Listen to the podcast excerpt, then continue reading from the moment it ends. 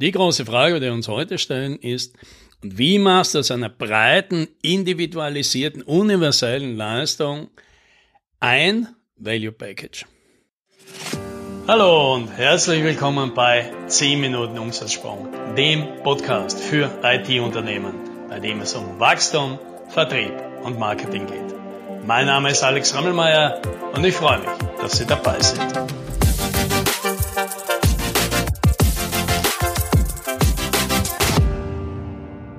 Wir hatten ja diese Woche Webinar zum Thema Value Pricing und Value Proposals.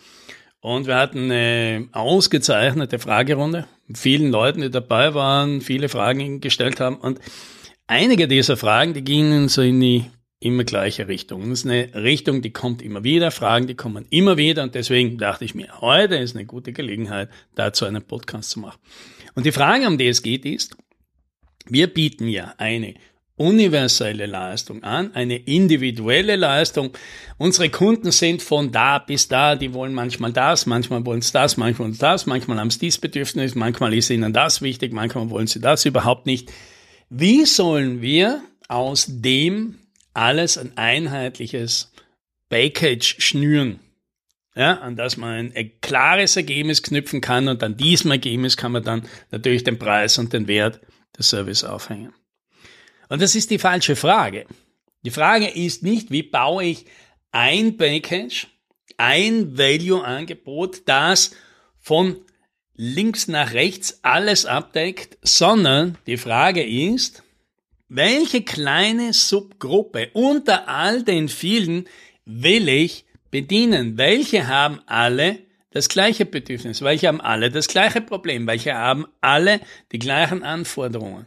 Die da drin sind. Und um diese Gruppe baue ich mich. Also das heißt, ich baue meinen Service nicht so groß, dass es alles umspannen kann, sondern ich baue meinen Service so klein, dass es ein bestimmtes Problem besser, effektiver, schneller, sicherer, zuverlässiger löst, als alle anderen das können. Und dann spreche ich damit genau die Kunden an, die genau das wollen. Und jetzt ist das natürlich oft ein bisschen schwer zu greifen, ja, weil jetzt die Sorgen aufpoppen und sagen, ja, aber das sind ja dann nur noch ganz wenige. Es sind auf jeden Fall viel weniger, als es Leute gibt, die alles Mögliche kaufen könnten. Das ist klar. Aber ob es wenige sind, das hängt jetzt viel mehr davon ab, wie viele du denn brauchst. Weil wenn du derzeit dir vielleicht schwer tust, zehn Kunden zu finden für deinen Service pro Jahr, dann ist doch völlig egal, ob du deine potenzielle Zielgruppe von 50.000 auf 5.000 reduzierst. Weil, die kriegst ja sowieso alle niemals. Und die ist ja völlig ausreichend für dich, diese Zielgruppe, selbst wenn du da 100 Jahre lang dran arbeitest.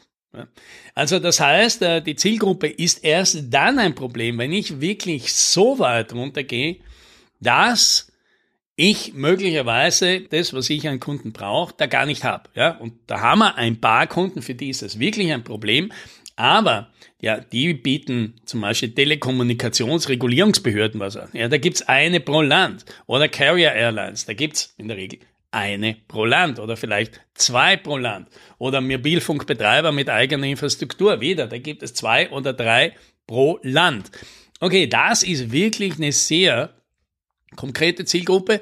Und da muss ich mir überlegen, ja, wie viele Kunden brauche ich? Weil wenn ich aus dieser Gruppe wieder nur sage, na ja, ich brauche halt zwei, drei, fünf, vielleicht zehn Kunden und damit habe ich mehr als genug für mein Unternehmen, dann kann das auch funktionieren.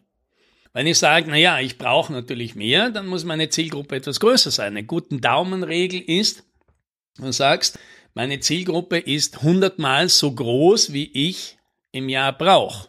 Ja, also wenn ich sage, ich hätte gerne jedes Jahr fünf neue Kunden, ja, dann reicht das, wenn meine Zielgruppe 500 Unternehmen sind.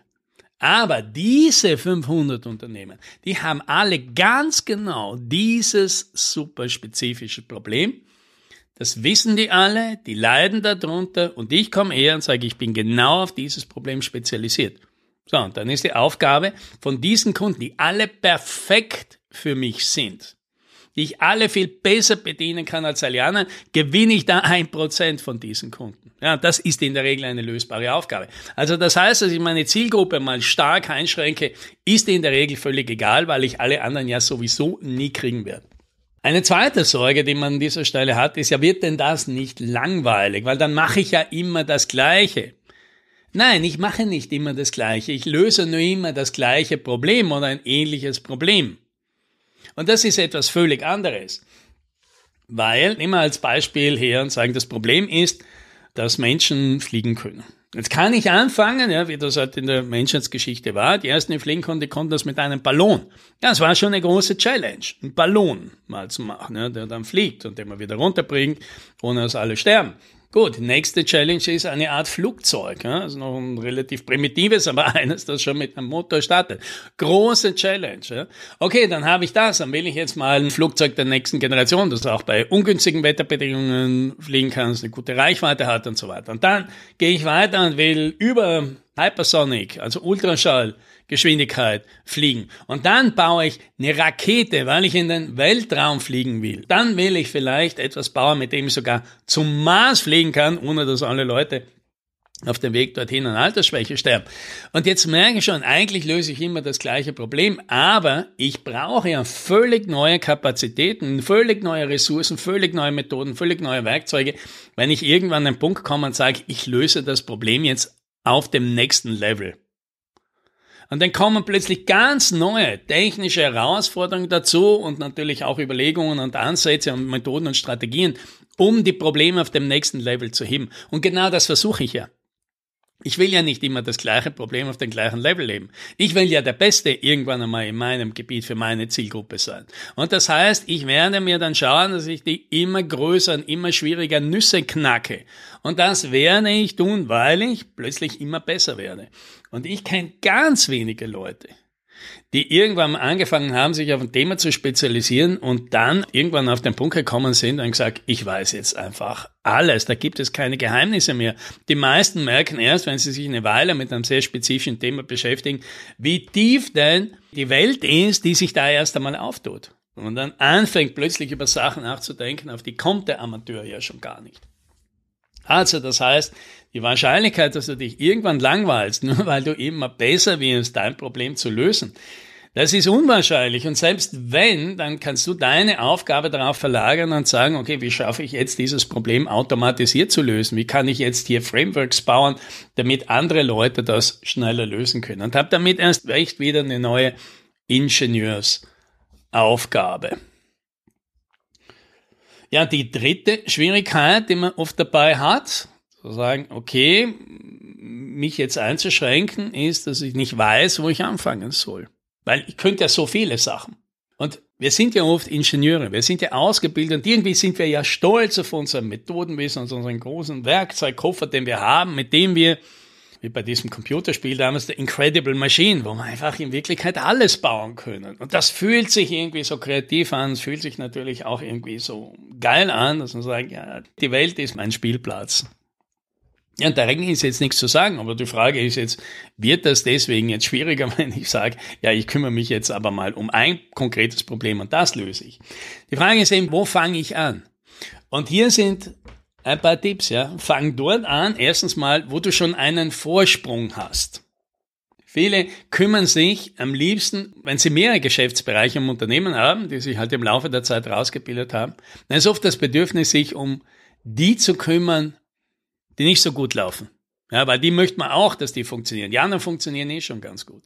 Und da würde ich sagen, ich empfehle den anderen Ansatz. Ich empfehle dort anzufangen, wo man jetzt schon gut ist, jetzt schon voraus ist, wo man jetzt den anderen gegenüber schon einen Vorteil hat. Dort würde ich anfangen und sagen, okay, und was hält mich jetzt davon ab, Landesmeister zu werden? Was hängt mich davon ab, Europameister zu werden? Was hält mich davon ab, in dieser ganz speziellen Disziplin hier der Beste mit Abstand am Markt zu werden? Also fang dort an, wo du heute schon einen großen Vorteil hast. Und das Zweite, such dir die Leute, mit denen du in der Vergangenheit am liebsten zusammengearbeitet hast. Ja, waren das die, die großen Unternehmen, waren das die Mittelständler, waren das die kleinen, waren es die, die flexiblen oder waren es die bodenständigen, waren es die menschlichen Leute oder waren es die technikgetriebenen Leute, waren es die voll ambitionierten oder waren es die gelassenen und finde heraus, mit wem arbeitest du gerne zusammen. Und dann hast du in der Regel einen guten Startpunkt. Ja? Eine Zielgruppe, die du magst, die ein Problem hat, das du besonders gut lösen kannst und schon mal Methoden und Grundlagen wissen, mit denen du 50 Meter vor allen anderen startest. Und das, das ist der Punkt, da solltest du mit deinem Value-Angebot starten. Und das, das wünsche ich dir. Happy.